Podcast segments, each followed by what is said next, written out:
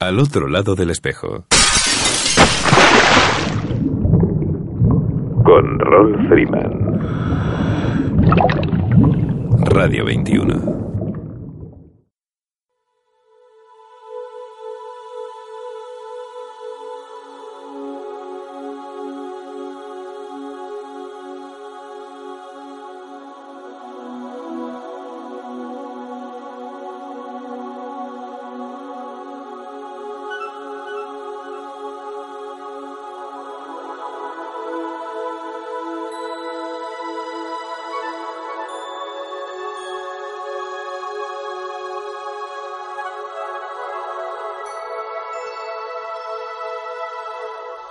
Amigos, saludos alados y bienvenidos a una edición especial de Al otro lado del espejo.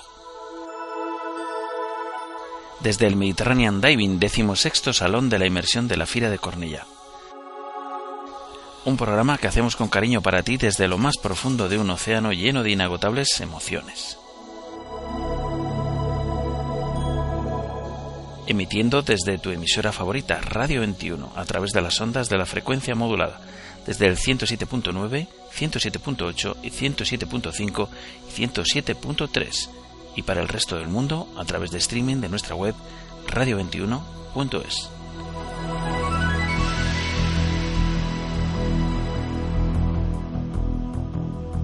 Bueno amigos, pues nada, seguimos en el Salón de la Inmersión, el Mediterranean Diving, el 16 Salón de la Inmersión de la Fira de Cornellá.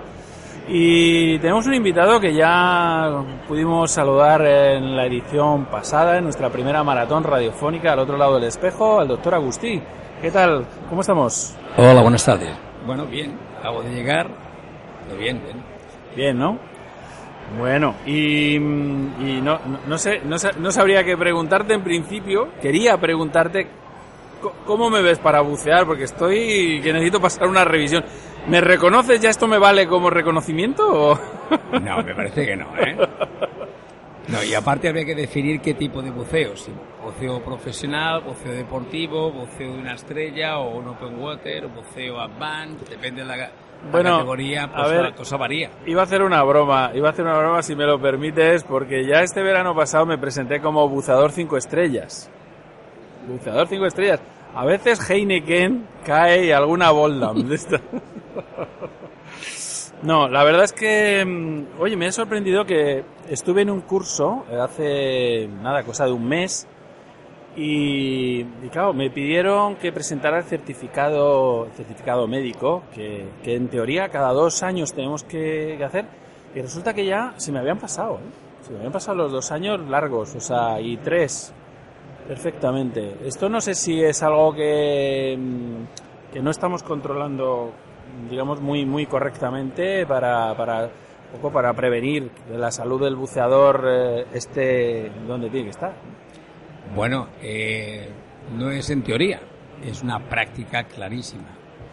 Eh, hay una ley que, de, ámbito estatal, que es la ley de seguridad del buceo, un decreto, un decreto del año 97, que fue reformado también en el 99, y que dice claramente el artículo 25 que todas las personas que se sometan a un ambiente hiperbárico, ya sean buzadores profesionales o buceadores deportivos, precisan hacer una revisión médica por un médico titulado en medicina subacuática hiperbárica. Es decir, no sirve un médico solo de medicina deportiva, ni un médico general, ni un médico intensivista, ni un médico anestesista. Es un médico titulado en medicina subacuática hiperbárica. Y es más, y especifica claramente que los buceadores profesionales tienen que hacer la revisión una vez al año, como mínimo una vez al año, y de hecho, si nos fijamos, un buceador profesional, si no tiene esta revisión hecha al año, no puede trabajar. Por tanto, es como aquel taxista que no tiene el carnet al día, no puede trabajar. Por tanto, la hacen siempre y a estos nunca se les olvida. Esto no se les olvida, claro. No se les olvida. Pues ese mismo artículo 25 que en el primer parágrafo habla de los buceadores profesionales una vez al año, dice que en el segundo, siguiente parágrafo, justo debajo, dice, y los buceadores deportivos una vez cada dos años, como máximo. Entonces, Eso quiere decir que el ámbito legal está muy claro. Otra cosa es que el ansia de no perder clientes hace olvidar a muchos instructores que la obligación es de los centros de buceo de exigir esa, esa, esa, esa revisión médica. Porque si no, cuando no pasa nada, no pasa nada, pero el día que pasa algo, la compañía de seguros te puede preguntar, ¿usted tenía revisión médica al día? ¿Y la revisión médica esa la tenía pasada por un médico de medicina hiperbárica? Eso sería la parte legal, pero luego la parte médica. Todos estamos habilitados a ejercer el buceo deportivo o profesional. ¿Estamos todos en condiciones? No hace falta ser un atleta ni un Power Ranger de la, de la educación física, pero sí hay una serie de condiciones que, que te marcan la capacidad o no para practicar el buceo deportivo o el profesional. O Por sea tanto, no es broma. O sea ¿Dónde, que, dónde deberían de haberme para los pies en el centro de buceo, no? básicamente, o sea, es como si yo te alquilo un coche, hoy que si te alquilo un coche te voy a pedir el carnet de conducir y no lo dudo en ningún momento. Claro.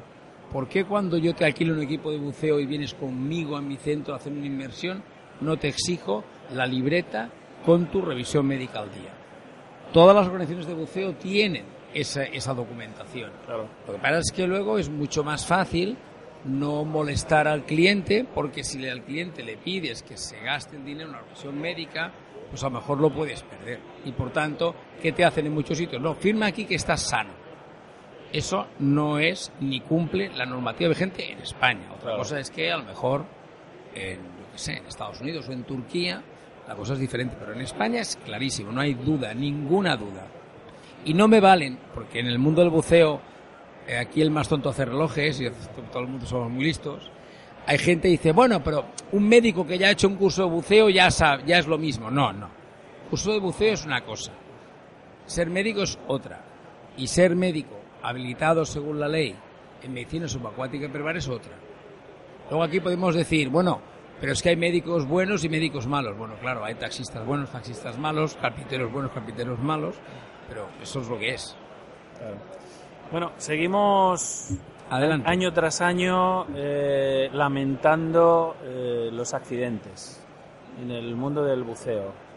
Eh, no sé si esto que estamos comentando en este momento precisamente tiene, tiene algo que ver, si la, la digamos, un poco la, la relajación ¿no? por, parte, por parte nuestra, de los buzadores, la relajación también por parte de los centros de buceo a la hora de exigir estas, estas revisiones o los certificados médicos que no han sido realmente...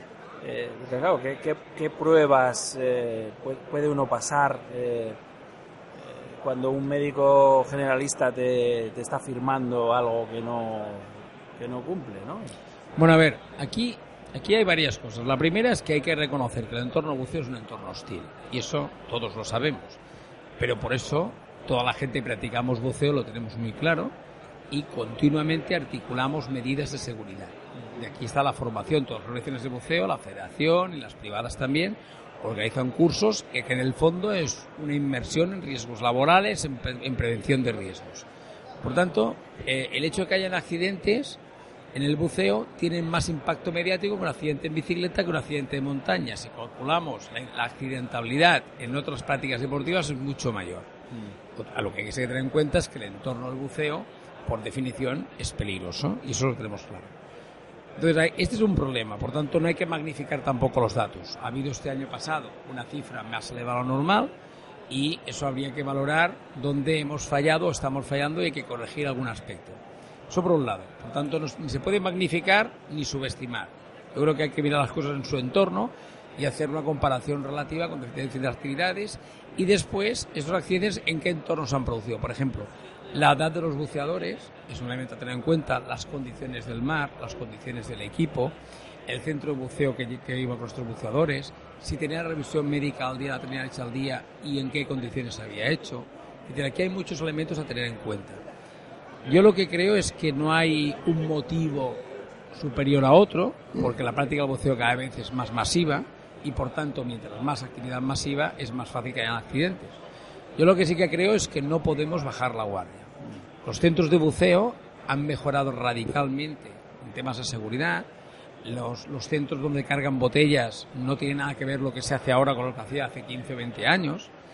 Y actualmente, y eso es cierto, hay más centros de buceo sensibilizados en garantizar que la persona que viene a hacer las actividades subacuáticas tiene unas condiciones físicas mínimas certificadas por alguien con capacidad para hacerlo, certificado médico. Pero incluso habiendo certificados médicos de buceo, el riesgo cero no existe. Eso claro. hay que mentalizarse. No, está claro, pero, pero mm, ese dato que apunta con respecto al- a la acci- accidentabilidad del año pasado, por ejemplo, claro, ¿esto dónde, dónde se valora? Porque, claro, a nosotros nos, llega, nos llegan noticias mm, que no van a ningún lado. Quiero decir, ha habido un accidente hace una semana, habido un accidente, un buceador alemán, creo que ha perdido la vida eh, en Canarias, concretamente, ¿no? Punto. Eso es todo lo que nos llega. No sabemos qué ha pasado, mm, qué no ha pasado. Eh, normalmente esta información no sé dónde, dónde, dónde va a parar, ¿no? Dónde- si se queda en el ámbito judicial, si se queda en el ámbito de los seguros eh, que cubren estos accidentes, no lo sé, pero al- a la comunidad de buceadores, desde luego, no llega. Entonces no tenemos, no tenemos esa valoración. No sé si se puede hacer esa valoración. A ver, aquí en España desgraciadamente no la tenemos. Pero yo os diría, por ejemplo, que una cosa que a todo el mundo le parece mucho más normal, más frecuente y más claro, que es el registro de, politraumáticos en, este país, que es una cosa más fácil, de accidentes de tráfico, todo el mundo lo sabe, que, que hay mil, mil medidas tomadas, pues os diré que Cataluña es, por ejemplo, una de las poquísimas comunidades que empiezan a tener un registro de pacientes politraumáticos como Dios manda para poder hacer estudios. Estamos hablando de paciente politraumático. Ya, si en algo tan básico como eso tenemos tan pocos estudios, en el entorno del buceo, que estamos en la cola la- lejísimos, está mucho peor. Entonces, cuando pasa estas cosas, nos tenemos que referir a otras estadísticas en otros países en nuestro entorno socioeconómico. Por ejemplo, en Estados Unidos que hay, estadísticas muy claras y allí lo controlan todo, la verdad que sí, igual que en otros países, pero en Estados Unidos, por ejemplo, hay una estadística muy clara de accidentalidad en el entorno del buceo. Y el entorno del buceo lo toman en función de la media ponderada de la gente federada que practica buceo. Y en, como el buceo, pues el tenis, el béisbol, los bolos, tiro con el arco, la escalada, etcétera. Y a partir de aquí, el buceo está en un índice de accidentabilidad al nivel de los bolos, el tiro con el arco, etcétera. ¿Eso qué quiere decir? Que la accidentabilidad en el buceo en general es bajísima, estadísticamente hablando. Otra cosa que evidentemente un accidente tirando bolos seguramente es mucho más leve que un accidente de buceo pero está muy por, delante la escalada, está muy por delante el, el- el trekking, está muy por delante muchas actividades deportivas, la bicicleta, hay muchísima más accidentabilidad y muchísima más mortalidad en estos deportes en proporción, o sea, viendo la gente federada, gente que lo practica y los accidentes. En los registros de los servicios de urgencia en Estados Unidos. Aquí como no tenemos registro, pues es muy difícil hacer la evaluación.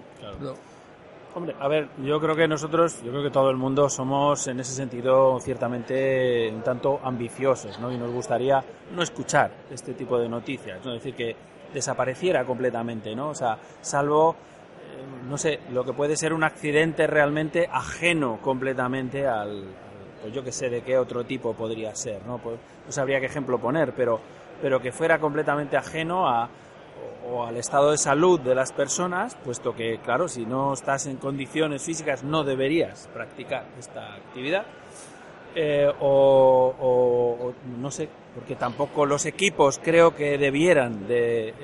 estamos hablando, eh, llevamos esta tarde hablando con gente histórica que llevan eh, 50 años buceando y, nos cuentan sus aventuras eh, que, son increíbles. Luego, y también estamos enfrente de, de uno de los fabricantes de equipos de buceo que cualquiera de estos equipos es eh, infinitamente más sofisticado y más seguro que aquellos que usaron estos pioneros, ¿no? Entonces, ¿qué, qué- qué pasa, no? No sé dónde Bueno, está. Como no tenemos ver. ese dato, pues no sabemos. Bueno, ¿no? pero yo sí que yo sí que puedo decir, a partir de mi experiencia profesional, a mí se me consulta, aparte de revisiones médicas, he tenido que intervenir en varios juicios de accidentes de buceo, como perito experto. Sí.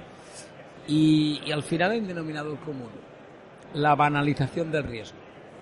Es buceadores que pierden el respeto a normas de seguridad que se explican en cualquier curso de buceo básico. Nuestro amigo Joan explica esto millones de veces seguro. Pues gente que, como lo ha hecho varias veces y nunca pasa nada, banaliza, banaliza y va infravalorando cada vez más las medidas de seguridad. Hasta que llega un momento en el que cuando falla algún elemento, que siempre puede fallar, se provoca una reacción en cadena y aparece el accidente. Y eso me lo he encontrado cuando he tenido que intervenir en informes judiciales, en el que hay un conflicto por reclamación de la familia o reclamación del centro o algún tipo de acción eh, que intenta ser punitiva o de denuncia en un sentido u otro. Al final hay un eje, un eje que une todos los problemas, es que alguien se ha saltado las normas de seguridad. Eso es, eso es un elemento a tener muy, muy en cuenta. Y, es, y son normas de seguridad que dices, hombre, es que esto, no, no, son las básicas, las que este señor enseña todos los días. Entonces dices, este es uno de los problemas graves que tenemos.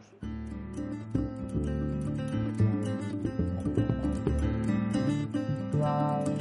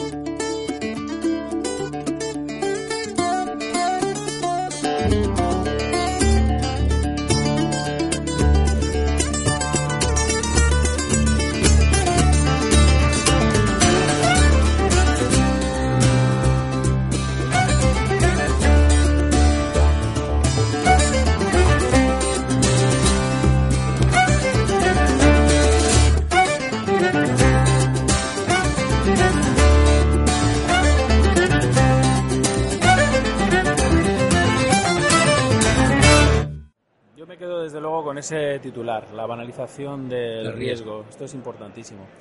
Joan, A ¿tú mí, quieres a mí me gustaría preguntarle al amigo, el doctor Agustín Ruiz, primero, ¿sigues todavía ocupando los cargos eh, tanto a nivel nacional como a nivel mundial?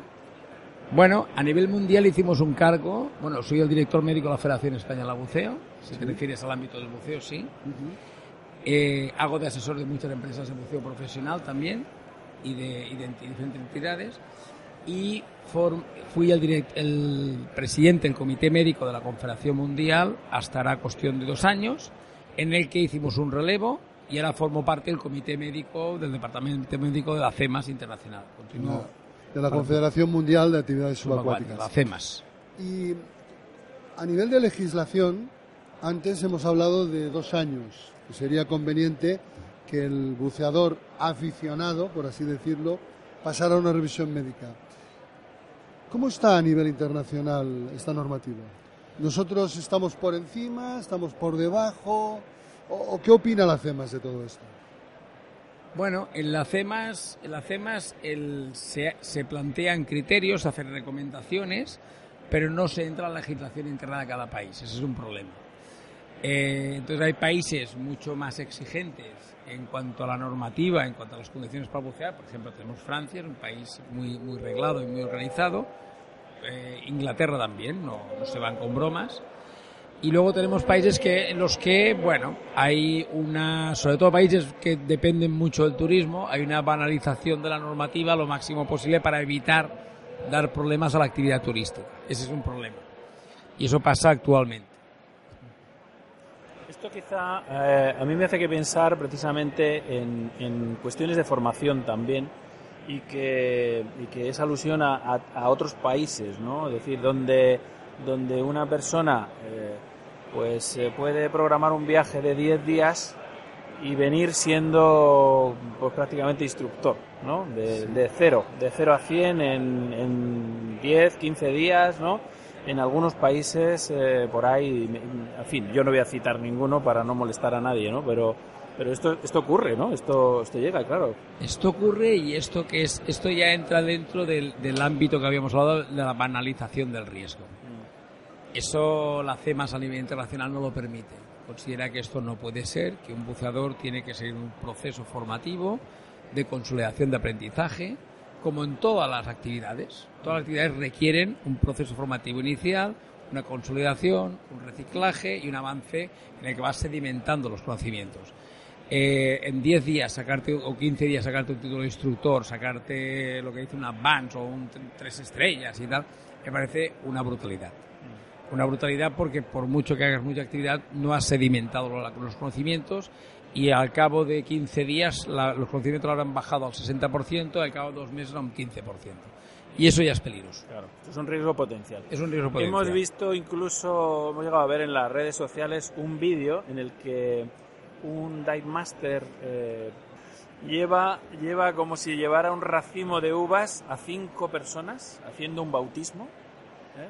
agarrados todos de la mano y una, sola persona lleva a cinco personas, que son cinco bombas potenciales, eh, bajo el agua, ¿no? Esto eh, ha trascendido, claro, porque esto es eh, un escándalo, ¿no? O sea, absolutamente, ¿no? Y creo que hace un flaco favor al colectivo y, a, y, al buceo mundial. Eso es horrible, porque los bautizos, todo y que son unas actividades que se están haciendo con mucha seguridad, eh, estamos en la frontera del peligro. Son personas que no tienen experiencia, que no sabes cómo van a reaccionar, que una reacción de paro en un momento determinado puede ser un accidente grave y que el instructor no puede tener cinco personas simultáneamente porque no puede reaccionar ante un problema. Eso es seguro. Por tanto, eso es banalización del riesgo, no, eso ya es imprudencia temeraria. Imprudencia temeraria. O sea, debía ser de juzgado de guardia. Sí, sí, sí, eso sería punitivo. Yo sería punitivo en estos casos. Es, una, es una lástima que realmente existan o exista en nuestra actividad esta mala profesionalidad. Mala profesionalidad que tampoco es inherente solamente en el buceo, porque en todas las profesiones o en todas las actividades hay gente buena y hay gente mala. Esto está clarísimo. Pero sí que realmente mm, se ha abusado bastante, sobre todo de algunos instructores, algunos, no todos en general, pero algunos, de ofrecer eh, cursos superiores uno detrás de otro y sin que el alumno pues tenga el tiempo, la veteranía, el, saber bucear, el, saber estar en el agua y, realmente pues se le han ofrecido cursos prácticamente al acabar el primer curso, el primer Open Water o el primer Una Estrella. Pienso que esto es, es es una equivocación. En lo que a mí respecta, yo he tenido a un señor últimamente, y estoy hablando ya de 50 años relacionados con el buceo, que he estado dos años para darle el título de dos estrellas. Y no se lo he dado porque realmente he creído que no se lo merecía. a lo mejor es una exageración, pero yo no he visto en esta persona que me diera a mí la suficiente tranquilidad para que realmente actuara como buceador de dos estrellas. Y creo que todo el mundo debería hacer lo mismo. La gente, cuando da una titulación de estas, tiene que saber a quién se la da y si realmente se la merece. Que no prime el, eh, el sistema crematístico, de, crematístico, o sea, de, dinero. Bueno, incluso yo apuntaría más, apuntaría un poco esa, eh, digamos, esa pérdida, pérdida de la valoración de, de las cosas que, que hacemos eh, el público en general, ¿no? Eh, hay una guerra de precios eh, claramente en cuanto a, a cursos eh, similares, en teoría. Entonces, eh, no, no puede ser que una cosa esté valorada en una cantidad y haya unas ofertas ¿no? que, que son muy llamativas y que atraen mucho al público y claro, la pela es la pela, ¿no? Entonces, claro, mm, no te hace que pensar que eso en realidad lo que está diciendo es todo lo contrario, es decir, un curso muy barato eh, no está hablando muy bien del curso, sencillamente, pero claro, hay que estar metido. Yo, Rol, soy de los que pienso que eh, un curso realmente barato, en relación más o menos a lo que hay en el mercado, no será nunca un curso bueno. Claro. O sea, mm, a mí si un hijo mío cogiera un curso por, eh, por, el, por el precio que se está ofreciendo, en fin, mm, tendría un gran pesar y no estaría tranquilo. Claro, O sea, el que un curso sea barato no significa que sea bueno. claro. Bueno, yo en el tema este de precios lo desconozco porque no, no ejerzo como instructor ni tengo ningún centro de buceo. Lo que sí que, que creo que el problema no es tanto los precios, porque al final el mercado se corrige quien reventa precios luego lo acaba pagando caro. A mí lo que me preocupa es de qué mecanismos nos dotamos para asegurar la calidad de la formación en estos cursos. Eso es lo más importante.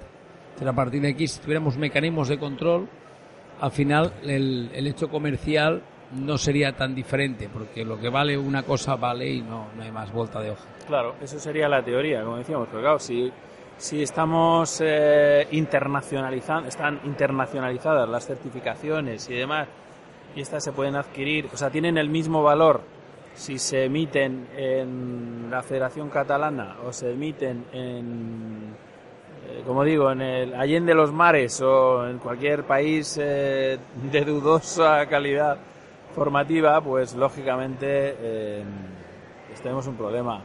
Esto es, esto es así. Bueno, eso aquí en España, en otros países no van así. claro. Pero es que yo creo que las mismas organizaciones de buceo, públicas o privadas o federaciones, tendrían que ser conscientes de que la banalización de la calidad de la formación en su estructura acaba pasando factura. Porque al final las cosas corren. Claro, claro. Este, este es otro dato muy importante el que estás apuntando porque, claro, cuan- lo- lo- volvemos otra vez hacia atrás, no, no tenemos datos, entonces no sabemos cuando ocurre algo de dónde viene, de dónde viene, cu- cuál es el historial, ¿no? Eh, ni mucho menos eh, nosotros eh, jamás se nos ocurriría juzgar y- o prejuzgar a un accidentado, cuidado, Dios nos libre, ¿no? Ni mucho menos, es decir, es ya bastante es que, que perdemos un compañero, ¿no? Y lo sentimos muchísimo, aunque no lo, no lo conozcamos personalmente, pero sentimos que formamos parte de una misma familia, Un ¿no? colectivo, sí. Claro, de un colectivo. Pero claro, no sabemos el dato. A mí me gustaría tener el dato estadístico, saber realmente, porque claro, es decir, una, una mala formación a lo mejor no es en un año ni en dos, pero en un momento dado eh, las cosas salen, ¿no? Al fin y al cabo eh, terminamos pagándolo. Eh, me gustaría recordar a todos los oyentes eh, su, su centro formativo de medicina hiperbárica. Yo creo que tenías un... Bueno, nosotros tenemos, yo soy el director gerente del Instituto de Estudios Médicos, Esto es. el, el IEM, que es muy conocido en el sector, es un centro de formación en, en emergencias en general, Sí. desde enseñar a poner tiritas a un trabajador de la construcción a enseñar a actuar en un caso de un paciente crítico, un intensivista pediátrico o un anestesista en quirófano. Es decir, y toda la gama de colores en diferentes ámbitos. Y para eso utilizamos mucho la simulación clínica con muñecos sencillos o con verdaderos robots. Robots que gritan, lloran, puedes auscultar el corazón, los pulmones y bueno, son verdaderas maravillas. Entonces dedicamos a al tema de la emergencia en general. Y dentro de este- todo este plan formativo está el máster de urgencias y emergencias de la Autónoma, la Universidad Autónoma de Barcelona, que tiene un módulo específico, específico, el único máster que lo tiene hoy de urgencia y emergencia lo tiene un módulo específico y acreditado, de medicina subacuática hiperbárica, en el que eh, hacemos pues introducción teórica eh, a la fisiopatología del buceo eh, y luego a partir de aquí hacemos casos prácticos, casos clínicos y vamos a practicar después sistemas de rescate y abordaje de este tipo de paciente a nivel prehospitalario. Vamos al STARTID y aquí colaboramos con instituciones vinculadas a la emergencia en el mundo del buceo. Entonces, y nos dedicamos a enseñar esto. También hacemos formación a buceadores profesionales, que la ley en, en Cataluña obliga a que tengan formación de RCP y de primeros auxilios con oxígeno, y eso lo tienen que renovar cada dos años, y formamos a toda esta gente, y después hacemos muchos cursos de formación vinculados al mundo acuático y subacuático. Temas de ahogados, temas primeros auxilios acuáticos, etcétera. ¿Pero estos cursos están abiertos o son solamente para.? No, para están abiertos. Están abiertos a Abiertos. cualquier tipo de categoría profesional. De hecho, tenemos diferentes tipos. Hay una oferta muy grande para un ciudadano normal y corriente. Nosotros defendemos lo que es lo que en otros países Pirineos para arriba es normal, que es que la gente sepa ser, sepa hacer primeros auxilios, sepa autoprotegerse. Aquí en España parece que sea una, una gesta heroica. Entonces, en, en cualquier país, en, en Francia, para ser maestro, para estudiar magisterio, te obligan antes a hacer primeros auxilios en pediatría. Y aquí los maestros no tienen ni idea de primeros auxilios, exceptuando honrosas y maravillosas excepciones. Entonces, claro, es un tema cultural. En este país es normal en no hacer primeros auxilios. En Francia, en Alemania, Inglaterra, Estados Unidos, Finlandia, Suecia, Bélgica, Alemania, forma parte del plan docente hacer primeros auxilios. Cuando es más que probable que a lo largo de nuestra vida tengamos más de una posibilidad de, de o bien sufrir o bien asistir a, Bueno, un, a un caso de Hay emergencia. una realidad objetiva, nosotros lo defendemos a capa y espada y somos médicos y enfermeros. Eh, salva más vidas un primer actuante, es decir, un ciudadano con cuatro nociones básicas y primeros auxilios que un hospital de altísima tecnología. Claro. Porque si el ciudadano ese no llega al hospital, la altísima tecnología ya no sirve para nada. Efectivamente, hace, hace unos días hubo un famoso presentador de televisión de algún programa, no recuerdo ahora mismo su nombre, tuvo una actuación en un restaurante, un, agua- un caso de ahogamiento de, un- de una niña y su maniobra, eh, pues, eh, pues ¿Le salvó la vida? Le salvó la vida, directamente le salvó la vida. Bueno, y es- no hubo no hubo necesidad de ningún otro tipo de intervención. Pues, de- si él no hubiera estado ahí, posiblemente esta persona hubiera perdido conocimiento, hubiera tenido, empezado a tener una falta de riego sanguíneo y por tanto de oxigenación de las células a nivel cerebral y posiblemente esta persona o hubiera muerto o hubiera quedado con secuelas irreversibles que hubiera costado socialmente millones. Entonces dices, bueno, tanto cuesta invertir en formación, invertir en prevención. ¿Cuántos años tendrá que pasar este país para que tomemos conciencia que la prevención es rentable? claro, La prevención es rentable. desde luego que sí. Y eso lo saben los alemanes, los americanos, los suecos, los finlandeses, los ingleses. ¿Quién no lo sabe? Bueno, los de abajo, los Pirineos. no- Portugal, nos- España, Italia. Nos estamos peleando todavía por, eh, por determinar qué modelo educativo es el que vamos a tener y por tanto, pues no hay manera. Así hay que, manera. doctor Agustín Ruiz, muchísimas gracias por, por poder volver a saludarle en persona y tenerle al otro lado del espejo con, con todos nuestros oyentes. Muchísimas gracias. A usted. Un abrazo. Hasta luego.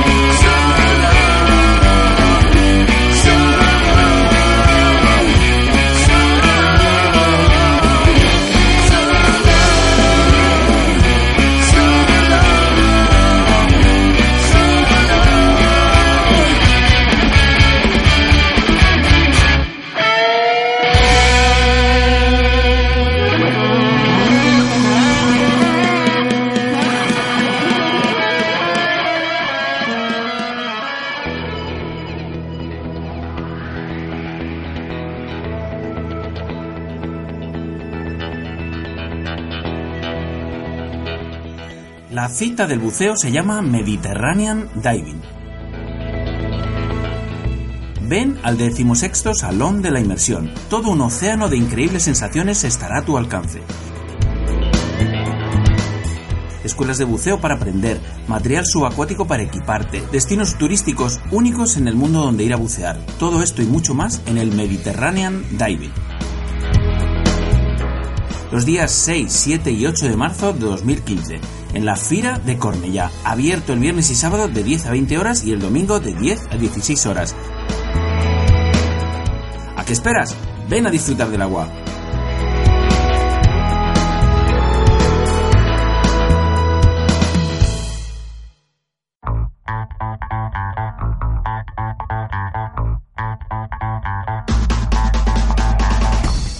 ¿Quieres ser el primero en descargarte la revista digital de Cana del Buceo?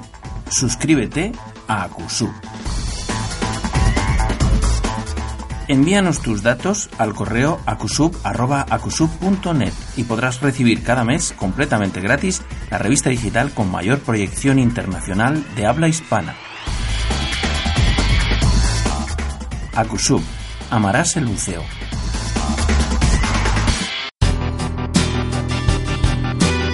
Do It in Daylight. El laboratorio fotográfico profesional de referencia en toda España se llama Daylight Lab.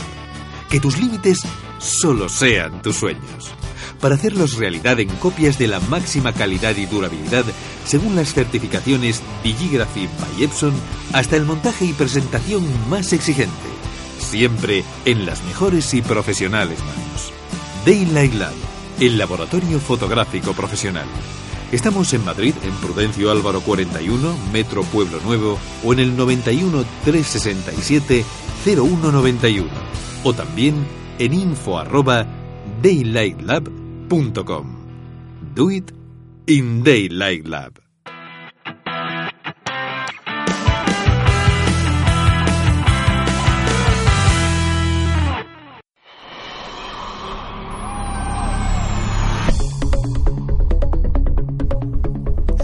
En MDI Valencia te ofrecemos la posibilidad de pasar un fin de semana en Valencia, hospedado en un velero con todas las comodidades y realizar las prácticas de motor y vela habilitadas para el PER o habilitar tu PER con prácticas para cruzar a las Islas Baleares. Realizamos salidas de buceo desde Denia por la costa alicantina o bien grupos para disfrutar de un fin de semana buceando en Ibiza y Formentera con salidas desde Valencia o Denia. Consulta nuestras ofertas en nuestra página web www.mdivalencia.com. MDI Valencia pone la navegación y el buceo al alcance de todos. Te esperamos.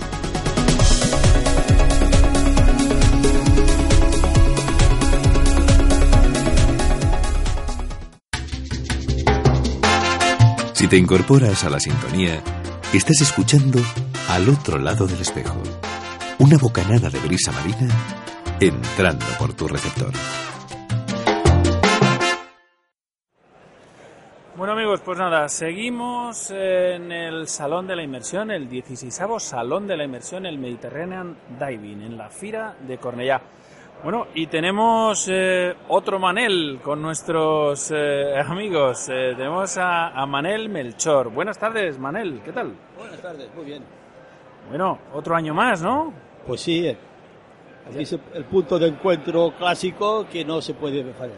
Bueno, nos conocimos el, en la edición pasada, en el, en el primer maratón de radio al otro lado del espejo, Sí. y aquí te tenemos otra vez. Aquí estoy. Bueno, hay que recordar a nuestros eh, amigos oyentes que Manel Melchor fue, eh, iba a decir la primera persona, pero bueno, eh, la primera persona junto con su pareja, con su novia, en casarse bajo del agua, ¿verdad? Sí.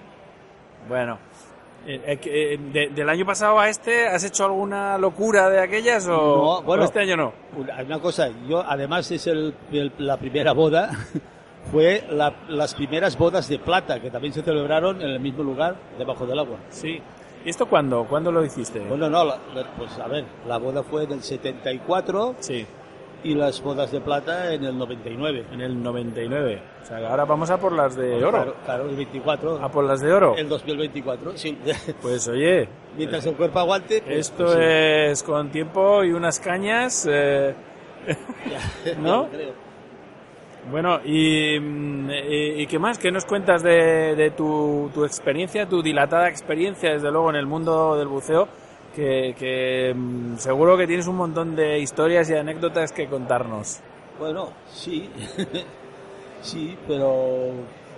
En fin, ahora ya estoy. estoy eh, además de retirado profesionalmente, pues estoy también un poco aparte. ¿Ya no buceas o qué? Sí, buceo, pero muy poco. Sí. Es que vivo. eh, no tiene yo en, en un retiro, en un retiro, pero casi estoy en un pueblecito de la Costa Brava. Entonces, pues. Es un eh, pueblecito de la costa, Brava, me, me lo pones, Sí, vamos. sí, claro, pero allí, allí estoy a mi aire. Entonces, no tengo, no tengo que. Bueno, yo digo mucho esto de a tu aire o a tu agua, ¿no? Sí. Según, según se, se, dé, se dé el día, ¿no? Esperas a la temporada calidita, ¿no? Cuando está el Hombre, agua... Claro, sí, sí. Sí, sí. El buceo de invierno, el buceo de invierno, pues de momento, a lo mejor algún, algún año, pues me decido a, a seguir después del verano. Y si el agua no se enfría demasiado. Pero claro, el problema es que el, el- el invierno requiere, requiere llevar un equipo. Antes éramos más, bueno, además de más jóvenes, éramos más, más arrojados. ¿no? Me has arrojado, sí. Y entonces, pues con, con un trajecito de, de neopreno de, de 5 milímetros y nada más, pues nos echábamos al agua y aguantábamos. Bueno, yo creo que es lo que había, ¿no? Y entonces uno, Claro. uno pensaba, o quiero, quiero yo pensar que entonces dirían, bueno, esto es lo que hay y esto... o es- esto o nada. Claro, Y ent- es- claro, claro.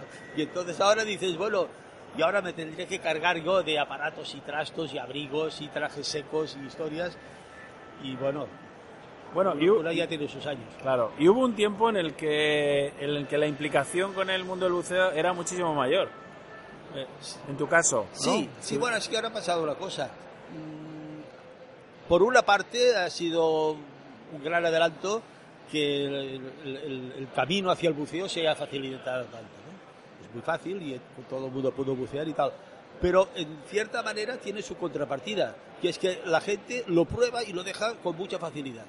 Sí. Antes normalmente, como costaba más, el que se ponía a bucear, pues caray, quedaba envenenado y, y seguía buceando y su vida submarina se alargaba muchos años. Pero ahora pues la gente pues lo prueba como prueba un parapente o como prueba lanzarse en paracaídas. Yo creo que este, Pero- esta reflexión es importante también. Yo creo que eh, en algún momento hemos hablado un poco de este, de este tema de que, que- qué número de personas que se acercan a esta actividad siguen practicándola con el ¿Cuántos tiempo, años? ¿no? ¿Cuánto, ¿Cuántos años les dura o cuánto les dura esta afición, ¿no?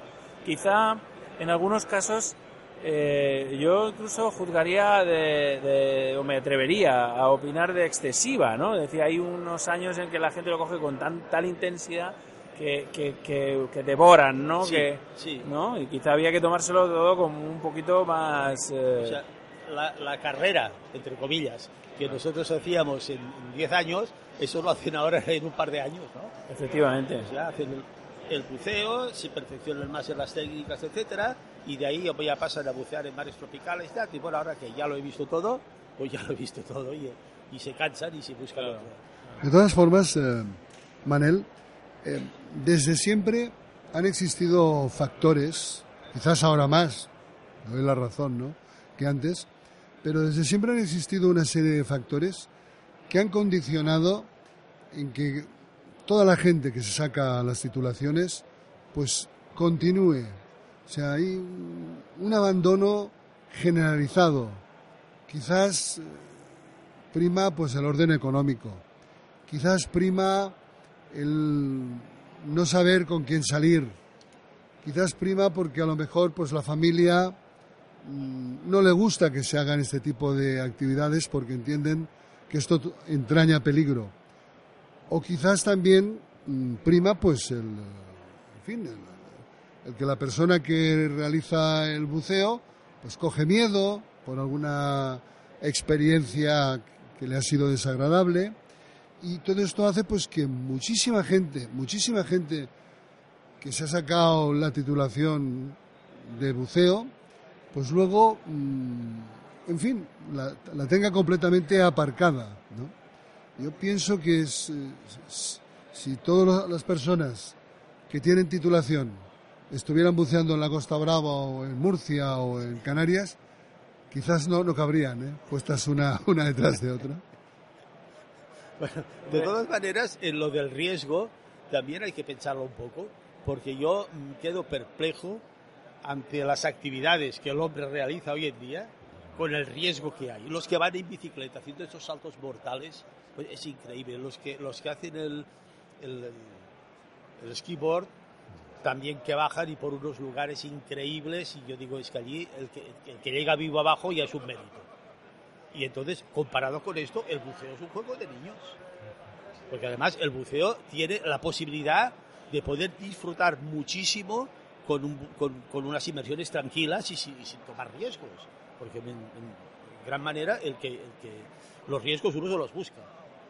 Claro, uno empieza a querer ir donde no se puede ir y entonces, claro, el buceo, el- para mí el único inconveniente que tiene es que hay que ser muy cuidadoso pues cuando se, ya se empiezan a hacer inmersiones largas y profundas con el tema de, de cálculos de descompresión. Bueno, cálculos ya no hoy en día, en nuestra época sí, pero las descompresiones, etcétera, o sea, son unos riesgos que no avisan.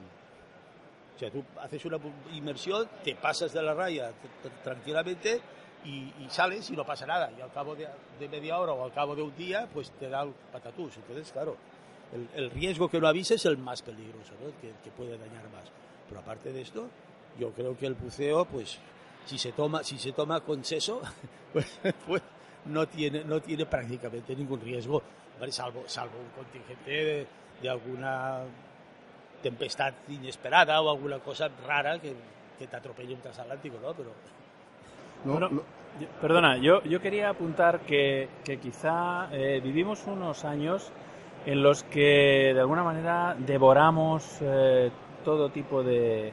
consumimos eh, con una avidez eh, sin medida eh, todo tipo de experiencias, ¿no? Es decir, estabas diciendo, este, está un poco esta carrera meteórica que hacen los buceadores hoy en día en cuestión de un par de años, pero es que es, es todo, es todo. O sea, consumimos una cantidad de imágenes diariamente, eh, consumimos una cantidad de vídeos, de películas, de, bueno, de todo tipo de experiencias, ¿no? Que es, eh, mm, bueno, que, que, que va increciendo siempre, ¿no? Y es, eh, es terrible, es decir, eh, hace, hace un, bueno, iba a decir, hace, no hace falta decir un par de siglos, hace simplemente medio siglo, quizá, eh, una persona necesitaba toda, toda su vida para experimentar lo que hoy en día se experimenta prácticamente en un mes o menos. Entonces esto, eh, esto, mm, yo claro, en fin, no, no, yo no, no soy nadie para decirle a la gente qué es lo que tiene que pensar o qué es lo que tiene que hacer con su vida, ¿no? Lo que sí sé es que eh, en mi experiencia personal, en mi experiencia vital como buceador, claro, yo, yo echo de menos bucear más. Y quizás si buceara más, pues a lo mejor, eh, pues no sé, no sé si me cansaría o no me cansaría, pero desde luego eh, yo tengo intac- intacto el, sentimiento y el, y la- el, cariño, la sensación de, las ganas de querer ir al agua, desde luego, las tengo ahí. Lo, que sí que está claro, eh, Manel Roll, es que hace 50 años el buceo en sí era difícil de practicar. O sea, no, no, no había prácticamente clubs.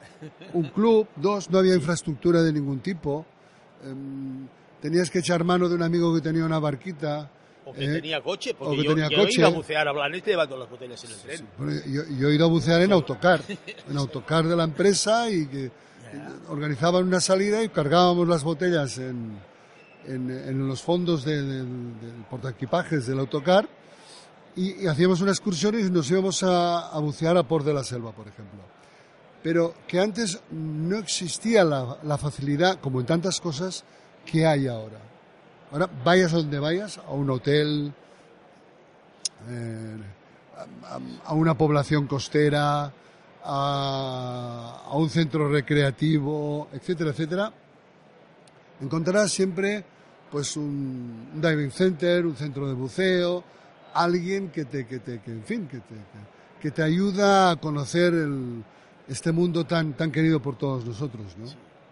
Pero es que, fíjate, an- an- antes, pues eh, había gran parte de la preinmersión que la teníamos que preparar nosotros. Ahora tú vas al centro de buceo, alquilas prácticamente todo el equipo y no te basta con que te encuentres las botellas a bordo, sino que te pones espaldas para que haya alguien que te ponga las botellas en la espalda. Entonces, caray, nos estamos moviendo como dones. ¿No? Y cuando encontramos que cuesta un poco más de lo habitual, pues dices, bueno, bueno este, este fin de semana no voy.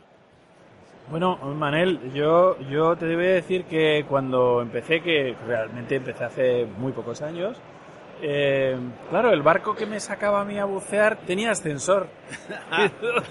y yo pensé, oye, qué, qué bien pensado estos del buceo, qué bien lo han montado, ¿no? Pero claro, luego cuando me he movido por ahí resulta que esto no es, no es lo normal.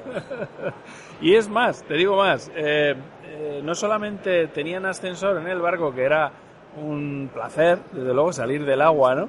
Sino que eh, luego en el centro de buceo colgabas el traje y te lo lavaban y te lo secaban. Claro, sí, sí. O sea que así cualquiera, ¿no? Así desde luego se puede ir a bucear a cualquier sitio, Ya ¿no? lo.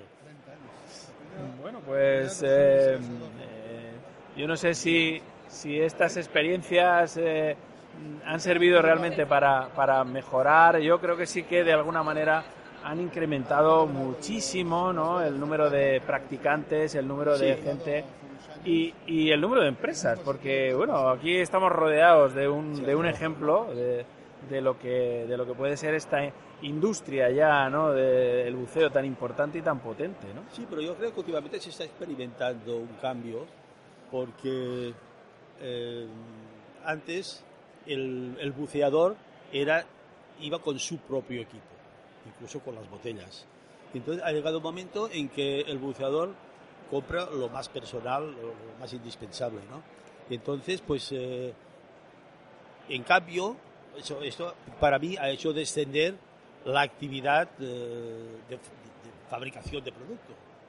Porque hay el producto, pues antes, claro, un buceador, si buceaba, hacía 40 inmersiones al año, pues tenía todo un equipo para solo 40 inmersiones. Pero actualmente los equipos que pertenecen a los centros de buceo y los alquilan, pues hacen 100, 200, 300 inversiones al año o más. Entonces, claro, se aprovecha más el equipo, no hace falta tanto, tanto parque de material flotando, ¿no? Pero en cambio, pues ha crecido mucho el servicio, centros de buceo, viajes, etcétera, etcétera, etcétera, ¿no? Y luego, no olvidemos tampoco la actividad de, de buceo, buceo técnico, pues que el que no, al que no le basta el buceo recreativo, pues se pone a hacer cosas y este normalmente sí que aguanta más tiempo, o sea, su vida, su vida, su atención dura bastantes más años. Bueno, eh, Manel, y, y ya sabes que bueno, hace muchísimos años que nos conocemos, ¿no? Pero rememorando, bueno, mira si, mira si hace años que nos conocemos, que ahora estoy, estoy haciendo memoria y creo que formaste parte, creo que formaste parte del tribunal examinador que me examinó a mí, valga la redundancia, de instructor. Si, Podría ser. si mal no recuerdo, fue delante de la empresa Pegaso y el tribunal estaba presidido por Roberto Díaz, Luis Faz, eh, estabas tú, Sí, Manuel Melchor. Sí, sí. No sé si teníamos también al, al fallecido, que ya no está entre nosotros, el doctor Ricardo Vargués. Y no me acuerdo de quién más. Fue la primera promoción que hubo de instructores por Sí. oposición, porque hasta, hasta entonces se daban un poco las titulaciones, No, no, yo, yo te digo que antes había, el CRIS había dado algunas algunas. hace, hace, pues dos o tres. Yo fui, yo, yo fui instructor en la segunda. En la segunda. Se hizo una primera en Arenys de Mar cuando el, Sí. el, el, el- el CRIS era, no, era la federación. La Federación Española. Española tenía una, un, un centro, un centro, tenía un, local, un localito en, en Arenys de Mar, en el puerto. Y allí se hizo la primera y entonces yo fui a la segunda, que no sé, recuerdo. Pues yo debí ser de la tercera. Y entonces, ya no, pero a estabas partir tú de- hubo de- unos años de lapsus, me parece, Sí. y luego se reemprendió, que fue cuando se hizo en los locales aquellos de, de, de, NASA, de Pegaso. De educación y descanso. Sí. Pegaso, sí. Yo, yo por lo menos, y en una sí que estuve yo de, Pues mira, en aquella estaba yo mm, junto con otros compañeros que hoy en día pues ya son, en fin, han sido algo dentro del buceo. Y, y escúchame una cosa, porque a mí me gusta mucho la historia esta, porque al fin y al cabo tú fuiste pionero. ¿Y por qué no volvemos un poquito a hablar de lo que fue, aunque lo hablamos en el año pasado, pero para recordar a los radio oyentes, de lo que fue tu boda? Creo que no encontrasteis cura, no, no había ningún cura Bueno, buceador, ¿verdad? Sí, es, bueno, es curioso. Pues eh, yo me, me encontré, me encontré, nos encontramos con, con bastantes trabas eclesiásticas. Entonces, pues yo pasé bastantes meses corriendo de obispo en obispo, según las diócesis, para ver si me, me dejaban casarme. Había gente que se había casado dentro de una jaula con leones y, y en el campo y tal, y por qué no debajo del agua. Y no había manera. Y por fin eh, yo tenía incluso un amigo mío, cura, que era profesor en los Escolapios, aquí de Barcelona, y bueno, por fin lo conseguí. Pusieron un obispo nuevo en Gerona, y entonces pues patapam. Fui a verle y sí, sí, no, no hubo casi problema, o sea, me dio el camino y solo la solución, y bueno, vamos a casarnos. Y entonces cuando llamo a mi amigo el cura, y me dijo, oye, es que tiene que ser en esta fecha casualidad, por- por- necesariamente. Digo, bueno, no me pedirás ahora que, que, que lo retrase encima. Dice, no, que lo adelantes. Dice, porque yo, 12 días antes de tu boda, dejo de ser cura. Entonces me quedé, me quedé, pues, bueno, como el que llega a la estación y, y ve el tren que se marcha, ¿no? Digo, ¿y ahora qué hago? Y empecé a remover cielo y tierra hasta que encontré un cura que había hecho un cursillo con, con el con Unisub de Sabadell y tal, que era Mosén Dalmao, y bueno, todas las facilidades, yo lo hablé encantadísimo y le, le gustó mucho la idea. Yo tengo una pregunta para Manel y quería, quería preguntarte si hubo hostias en, en, la, en, en la boda. Y me refiero a las hostias del cura, claro. No, no, ahí no, ahí no. Hombre, pero, No, pero Esto porque era porque, porque se mojaban, ¿no? sí, no, bueno, no, no hubo misa, hicimos boda, boda, boda sin misa. Ah, ah, ok. Pero bueno, había más de 100 personas en el agua, ¿eh? ¿Sí? Sí, o sea O que sea fue- que sí me creo recordar que dijiste que además de ser la primera boda, también fue la, la, la más eh, la más masiva, ¿no? La más Yo multitudinaria. creo, ¿no? yo creo que sí, porque, bueno, luego esto ha proliferado bastante y ha habido gente que se ha casado y tal, pero eh, yo no sé si eh, una boda en el agua, haciendo la ceremonia toda bajo el agua y tal, si se ha realizado alguna o no. Porque normalmente, normalmente se hace la ceremonia y luego, pues, eh, se, No fue. se acaba enseguida. Fue una, una boda muy sonada porque recuerdo que todos los medios de comunicación se hicieron eco y estabas pues en el cine viendo la película y te pasaban el nodo de No, no, rigor y sal- salía la boda. la y boda de salió, salió la boda en el, en el nodo. Y "Coño, Manel", tal. Este ¿En qué año fue, Manel? ¿Lo has dicho En el antes? 74. En el 74. En el 74. Sí, ha llovido mucho desde entonces. Estábamos justo en plena plena transición, ¿no? Más- No, más- todavía dos no, años ¿no? antes. No, no, no, aún, aún no se había muerto. Claro, claro, bueno, pero claro, o sea, el que el haber salido en el nodo, esto ya es un Sí, ya- título. Bueno, pero cuidado, en el nodo en color, además. En porque Sabes color. que en el nodo, el nodo era blanco y negro Sí, y claro. salía un reportaje en color al final. Sí, sí, y sí. este, pues tuve el honor de, de- de Lo, entrar. lo en el- recuerdo perfectamente que fue de los primeros nodos que se vieron en la, la parte del correspondiente del nodo en color. Sí, sí, me acuerdo Oye, ¿y, este, y este nodo se puede recuperar? ¿Sabes? Sí, sí, lo tengo. ¿Sí? ¿Lo Tengo- tienes? Tengo una, una copia, sí. Bueno, pues oye, a mí me encantaría poder compartirlo con los oyentes en, en las redes sociales para que... Ah, eh, pues ya, ya mírale de recuperar Sí, una sí, copia, sí. de pasarte una copia de, en DVD. Estaría muy bien, estaría fenomenal ver este nodo. Porque, hombre, a ver, en, en el canal de YouTube hay muchos nodos, hay muchos nodos. No sé si estaría el tuyo en alguno, no, no lo sé, claro. No tengo lo sé. Bueno, habrá que, habrá que vérselos todos otra vez. No, además ya te, te allané el camino y te- Bueno. ya te hará llegar un. Bueno, Manel, copia. pues eh, Manel Melchor, muchísimas gracias por, por acercarte pues eh, un año más a saludarnos al otro lado del espejo y siempre es un placer recordar contigo estos momentos y, y, es eh, bonito además que los, que los ampliamos. ¿eh? Sí, hombre, hay que, uno, uno pues va, va recordando cosas va y va, va, reviviendo capítulos antiguos, ¿no? Y siempre es un placer contar batallitas. Claro que sí. Muy bien, pues un abrazo muy fuerte. Igualmente. Manuel. Hasta luego. Hasta luego.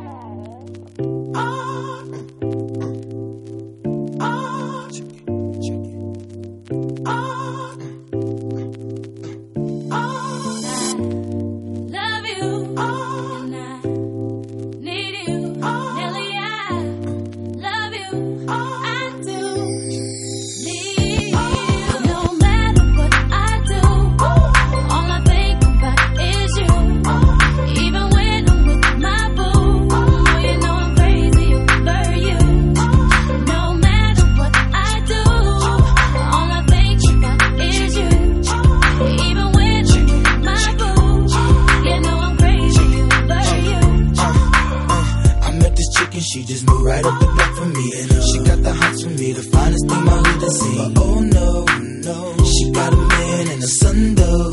Oh, when that's okay, cause I wait for my cue and just listen. Play my position like a show star.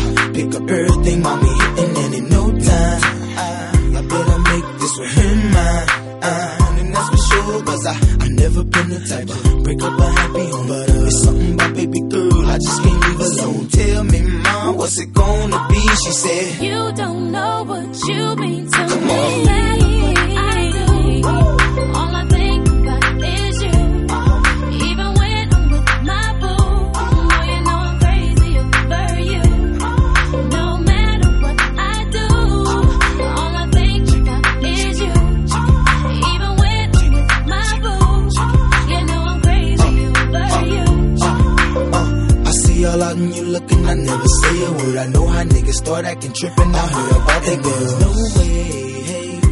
ain't gon' fight over no thing. As you can see, but uh, I like your steeze, your style, your whole demeanor. The way you come through and holler and swoop me in his two seat. Now that's gangsta. And I got special ways to thank ya. But Don't you forget it, but uh, it ain't that easy for you to back up and leave him. But uh, you and Dirty got ties for different reasons. I respect that. And right before I turned to leave, she said, You don't know said, what you've been to me.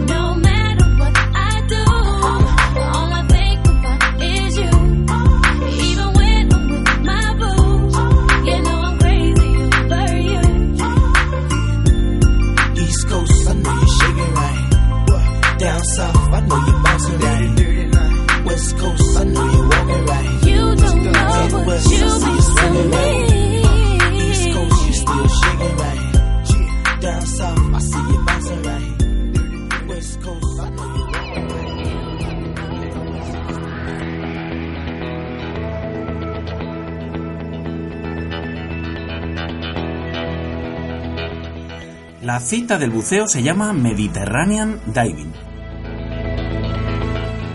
Ven al decimosexto Salón de la Inmersión. Todo un océano de increíbles sensaciones estará a tu alcance. Escuelas de buceo para aprender, material subacuático para equiparte, destinos turísticos únicos en el mundo donde ir a bucear. Todo esto y mucho más en el Mediterranean Diving. Los días 6, 7 y 8 de marzo de 2015, en la Fira de Cornellá, abierto el viernes y sábado de 10 a 20 horas y el domingo de 10 a 16 horas. ¿A qué esperas? Ven a disfrutar del agua.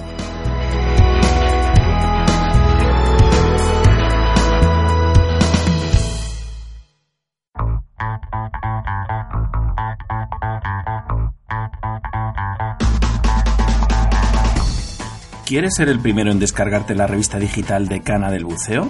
Suscríbete a Acusub. Envíanos tus datos al correo acusub.acusub.net y podrás recibir cada mes completamente gratis la revista digital con mayor proyección internacional de habla hispana. Acusub. Amarás el buceo.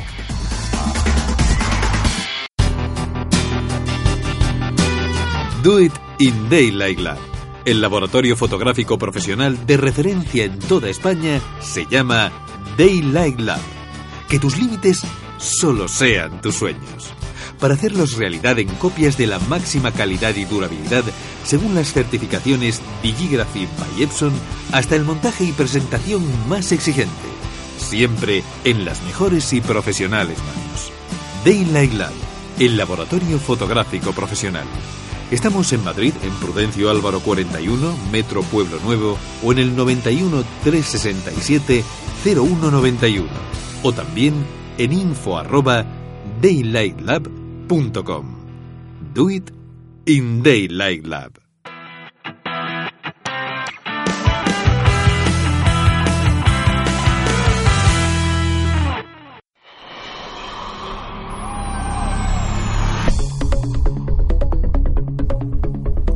En MDI Valencia te ofrecemos la posibilidad de pasar un fin de semana en Valencia, hospedado en un velero con todas las comodidades y realizar las prácticas de motor y vela habilitadas para el PER o habilitar tu PER con prácticas para cruzar las Islas Baleares. Realizamos salidas de buceo desde Denia por la costa alicantina o bien grupos para disfrutar de un fin de semana buceando en Ibiza y Formentera con salidas desde Valencia o Denia. Consulta nuestras ofertas en nuestra página web www.mdivalencia.com.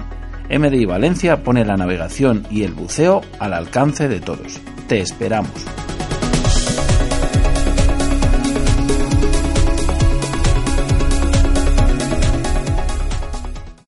Al otro lado del espejo. Con Rolf Freeman. Radio 21.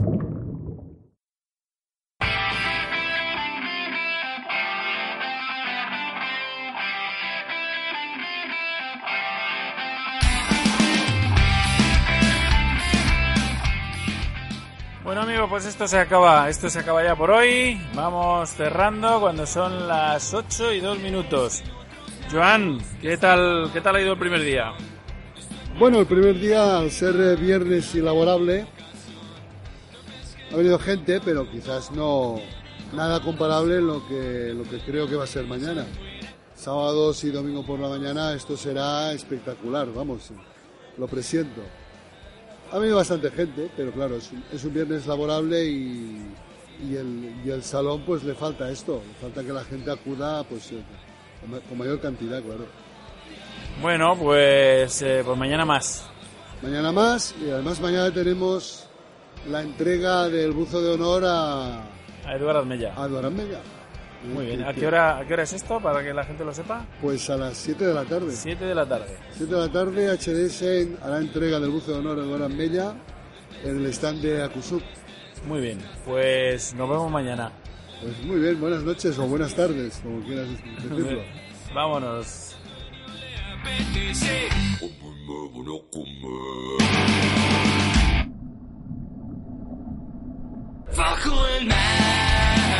buckle in my